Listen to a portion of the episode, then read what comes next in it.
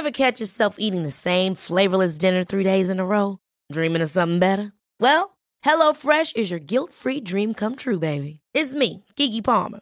Let's wake up those taste buds with hot, juicy pecan-crusted chicken or garlic butter shrimp scampi. Mm.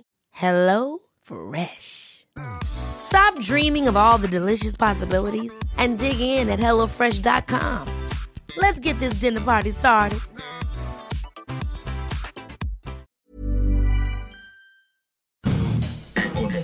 Pesada.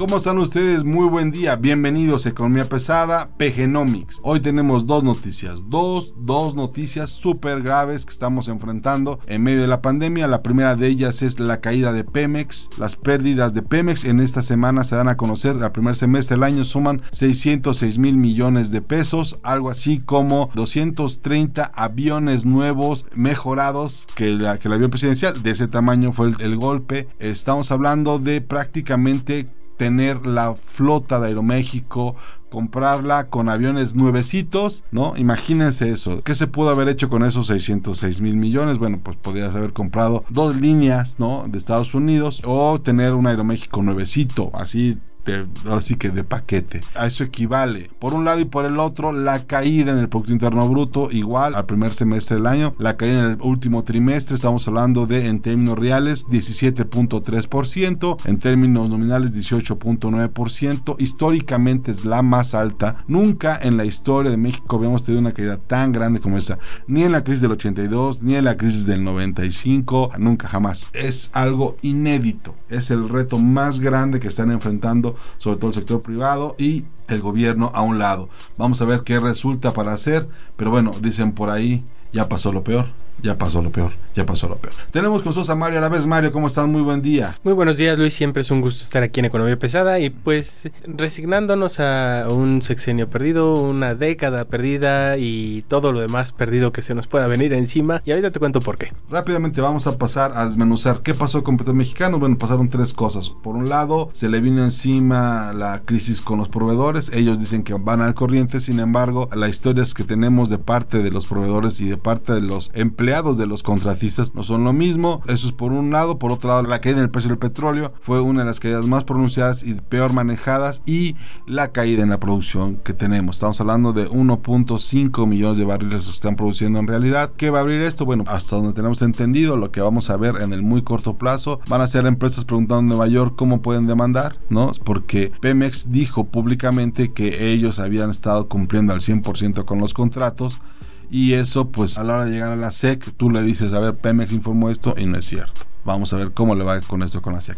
Bueno, pues Luis, el tema de Pemex va un poco más allá. Para contextualizar un poco más, la producción está en los peores niveles desde 2002. Entonces, pues no hay de dónde sacar dinero. Si a eso le sumamos que Pemex tiene un presupuesto para este año de 523.425 millones de pesos, nos damos cuenta que Pemex perdió más de lo que puede gastar este año. Uh -huh. Entonces, las matemáticas no nos dan para ver alguna forma en la que pueda recuperarse Pemex en, eh, en el corto plazo. Pemex perdió la y las calificadoras internacionales han advertido que en caso de que siga este tipo de comportamiento en las empresas productivas del Estado, incluida CFE, que también perdió alrededor de 60 mil millones de pesos en el primer semestre de este año, es muy probable que México pueda llegar a perder el grado de inversión como país. Estamos hablando de que en este año se estaría, es una decisión que se había estado, digamos, logrando posponer desde el año pasado. Uh -huh. Se tenía en el calendario, digamos, el pronóstico de que en la primera revisión anual del 2021 habría esta pérdida de inversión. Lo que hoy sabemos en el consenso de los especialistas es de que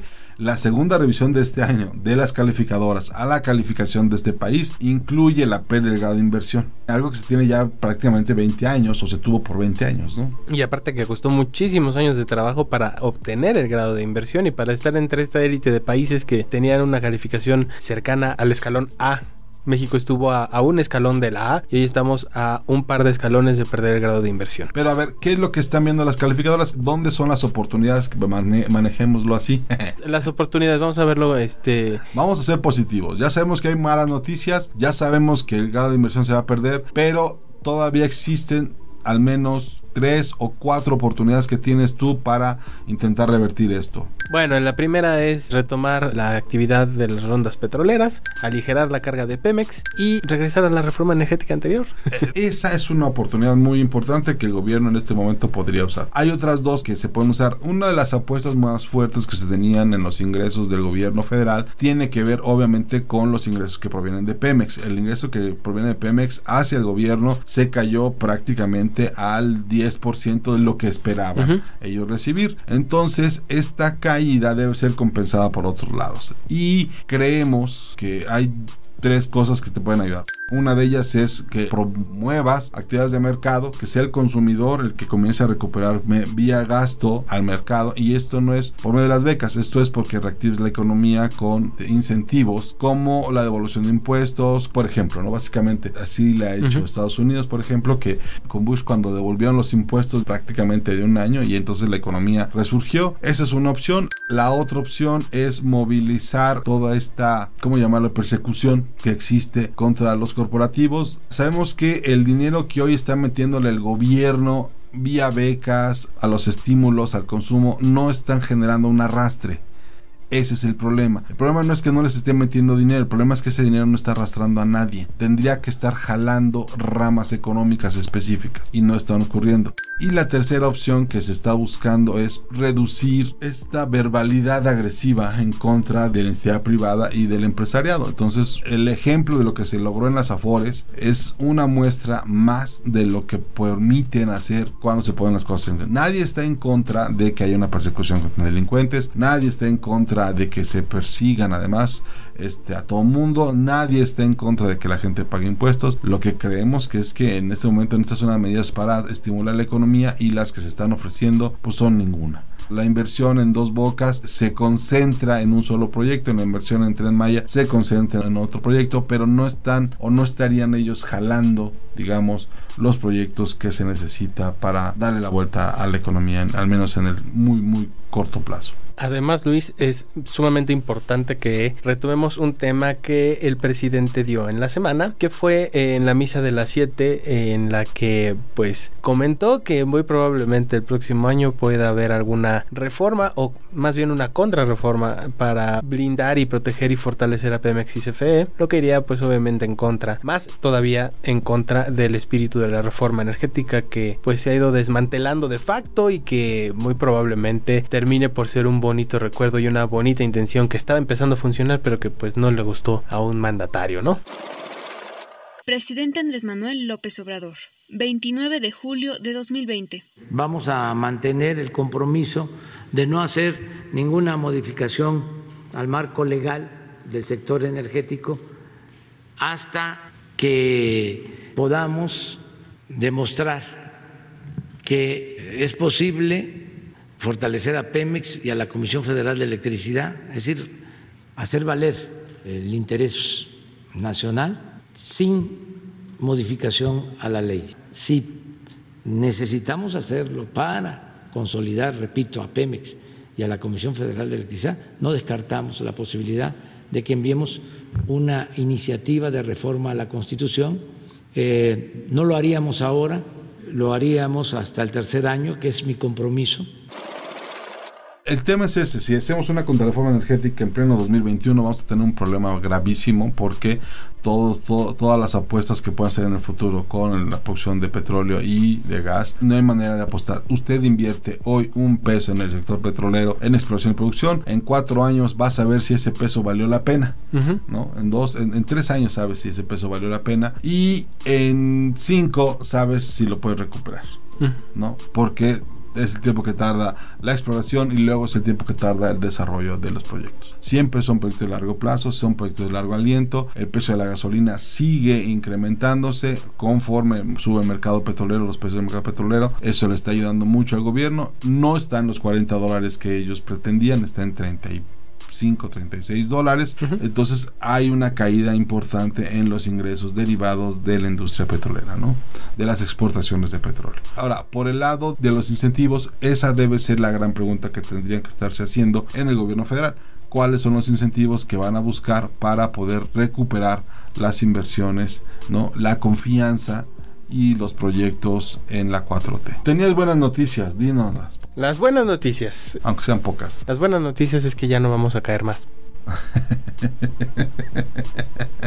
ya pasó lo peor, ya pasó lo peor, ya pasó lo peor. No, no sabemos. Presidente Andrés Manuel López Obrador, 30 de julio de 2020. Ya esperábamos estos eh, datos porque se está midiendo abril, mayo y junio, que son los tres meses peores. Si ustedes recuerdan, la pandemia comienza a afectar en marzo, ya nos afectó en el primer trimestre, eh, se cayó la economía, pero se tocó fondo en abril y mayo. ¿Qué puedo decirle a la gente, al pueblo, de que ya pasó lo peor y que funcionó la estrategia y que ya nos estamos recuperando? Esto ya no nada más Estados viene del presidente de México. ¿eh? Estados, O sea, Estados Unidos cayó 40%. No, pero eh, es que hay que tener cuidado ahí, hay que tener cuidado ahí porque es un, es un indicador diferente el que dio Estados Unidos ayer que el que dio México ayer. Sí, sí, sí. Entonces, aguas, si queremos comparar la caída de México de, de 18.9% con la caída de Estados Unidos, tendríamos que compararla con una caída de 9.5%. Esa es la caída trimestral anual de Estados Unidos. O sea, a México se le cayó el doble en proporción la economía que a Estados Unidos. Sí. El resultado que vimos ayer es el resultado anualizado. Si queremos comparar el anualizado, a Estados Unidos la economía se le cayó 33%, a México se le cayó 50%. Sas. Aguas. Entonces, esto nada más ver, es para de- poner pon- perspectiva. déjeme ponerlo en claro. Cuando hablamos de anualizado es segundo semestre 2019 más primer semestre 2020. Los últimos 12 meses. ¿no? La caída de la economía mexicana del 50%. Sí, Sas. Ese es el número. Exactamente. Bueno, son cinco trimestres de caída constante. Era lo que te iba a comentar. Ese es otro de los eh, grandes récords que acabamos de empatar. Porque este, México no caía cinco trimestres consecutivos desde la crisis de 1985-1986. Cuando viene la consecuencia del terremoto de 1985 de septiembre del, del Pero 85. no fueron cinco trimestres de caída, fueron, fueron tres, ¿no? Por eso. O sea, es la primera vez. O sea, antes de esto no había habido. Esto no había pasado Es el desde. de 85-86, de acuerdo con Gabriela Siller, analista de, de Banco Base. O sea, esto está peor que en 86. Sí, Ya eso- sin inflación, ya na- nada, o sea. Sí, O sea, en hoy- términos hoy absolutos, es- el Producto hoy Interno Bruto. en la hoy retrocedimos a Miguel de la Madrid Hurtado. Exactamente. Esto nos habla de un liberal más conservador que los conservadores viejitos, entonces imagínate. Claro. El tema que te quería comentar, Luis, es que esta, esta detención de la caída o de que este momento de que ya tocamos fondo no solo lo dice el presidente. Esto ya no es nada más del presidente de México. Esto lo dice Jonathan Heath, el subgobernador del Banco de México. Lo dice también Gerardo Esquivel, subgobernador del Banco de México. Lo dicen algunos analistas del sector financiero. Entonces sí, ya hay un consenso de que ahora sí ya llegamos al fondo. Suponiendo que cesen los ataques a la industria privada. su- No, no, no, que- no, no. Tenemos que partir las cosas en dos, yo creo. Este es el primer trimestre que vemos realmente el impacto del coronavirus. Sí. Pero atrás traíamos cuatro que no con resultados coronavirus. negativos Sí, que no era coronavirus. Que no era pandemia. Entonces, yo creo que el 90% de esta caída es consecuencia del coronavirus y 10% es consecuencia de la gestión de la administración del presidente Andrés Manuel López Obrador. Podemos estar con calma entonces, podemos tomarlo con calmita. Sí, sí, sí, sí. Ahora, Estamos hablando, si no mal recuerdo, 10 puntos de la caída dada a conocer ayer serían al menos consecuencia de la parálisis. Todos estos analistas coinciden en que, pues sí, efectivamente, tocamos fondo, pero que la crisis todavía no se acaba y que la recuperación puede tardarse hasta 2030. Ojo con esto, justo en este intermedio, y esto ya lo hacemos para terminar, hemos llegado a los primeros 45 mil muertos derivados del COVID-19. 46 mil. 46 mil muertos ya tenemos. No, bueno, que estamos hablando de que el próximo martes, miércoles, estaríamos ya llegando al pico de 50 mil muertos. Eso por un lado. Por el otro, tenemos el avión ya está de regreso en México. Aquí hemos hablado varias veces de ello. La rifa del avión, que no es la, que La no la rifa. rifa, la no rifa del avión presidencial, en la que no se han podido vender la mitad de los boletos. Y tenemos eh, esta propuesta de el zócalo lleno de antorchas. ¿Campesinas? Ah, no, esa es otra cosa, ¿verdad?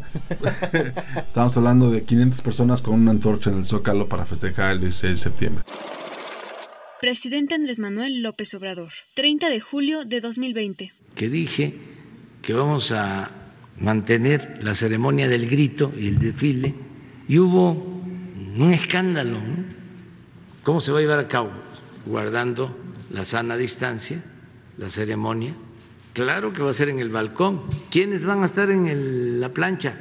Pues eh, en toda la plancha del Zócalo pueden estar 500 personas, bien separadas. Y yo hice la propuesta porque hay un comité de esta ceremonia, hice la propuesta que sea con antorchas. ¿Para qué? Para mandar el mensaje de que sigue encendida la llama de la esperanza. El show de Lozoya, claro. que hasta ahorita no ha dado un solo nombre, no ha presentado un solo video, el tipo no ha tocado la cárcel.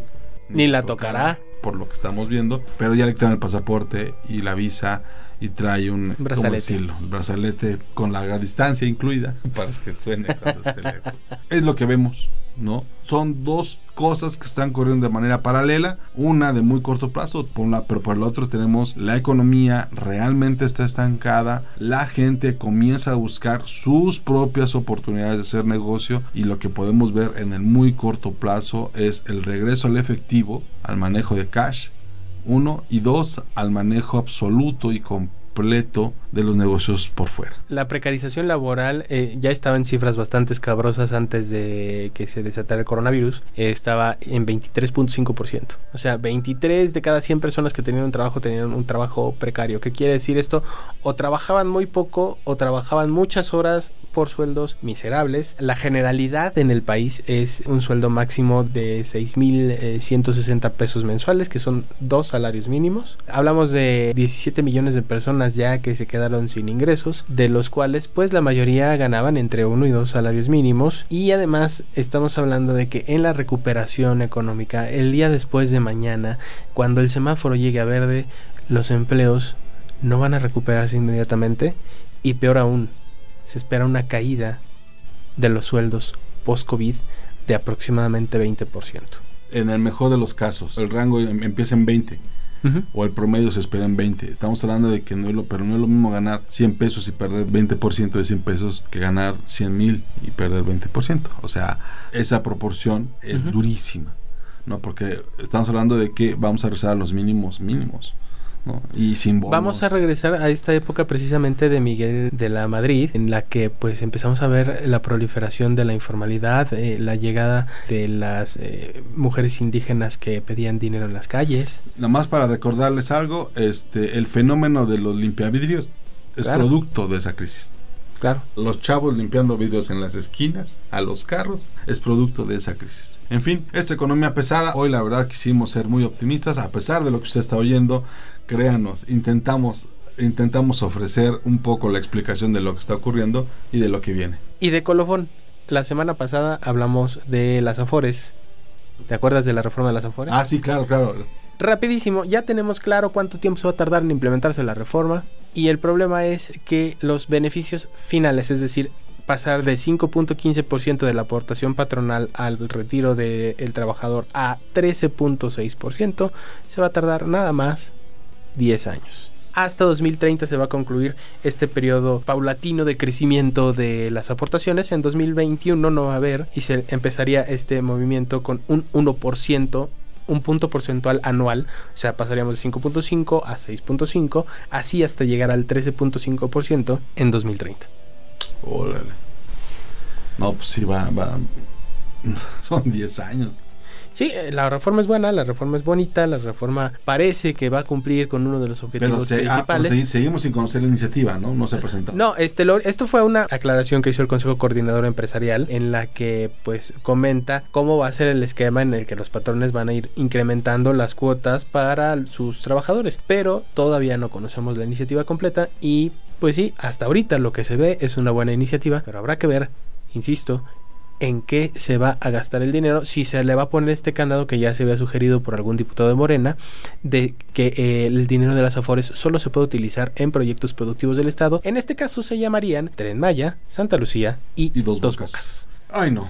No, la verdad es que yo, yo, prefiero poner mi dinero en, no sé, Televisa o en este o en Telmex. Ya está en el guardadito, mano.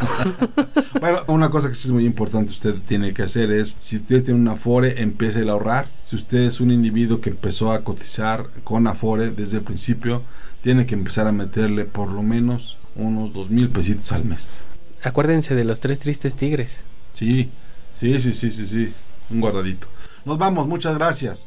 Esto fue Economía Pesada. Mario, nos vamos. Muchísimas gracias, Luis. Siempre es un gusto estar aquí en Economía Pesada y les recordamos suscribirse a nuestro podcast Economía Pesada en Acast, Google Podcast, Apple Podcast y Spotify. Y recuerden enviarnos todos sus mensajes, quejas, dudas, sugerencias y buenas vibras en el Twitter arroba podcastom. No se pierda, por favor, con nosotros, igual en Podcast OM. Es en serie, un podcast que busca que usted pueda ver lo mejor de lo mejor que va a encontrar en streaming. Ahí lo va a encontrar. Muchas gracias. Esto fue Economía Pesada. Nos estaremos aquí la próxima semana. Adiós.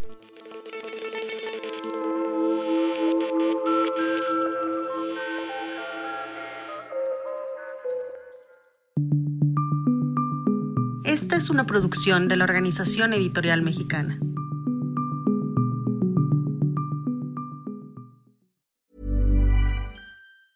Ever catch yourself eating the same flavorless dinner three days in a row?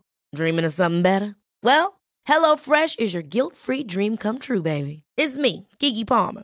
Let's wake up those taste buds with hot, juicy pecan-crusted chicken or garlic butter shrimp scampi. Mm. Hello Fresh. Stop dreaming of all the delicious possibilities and dig in at HelloFresh.com. Let's get this dinner party started.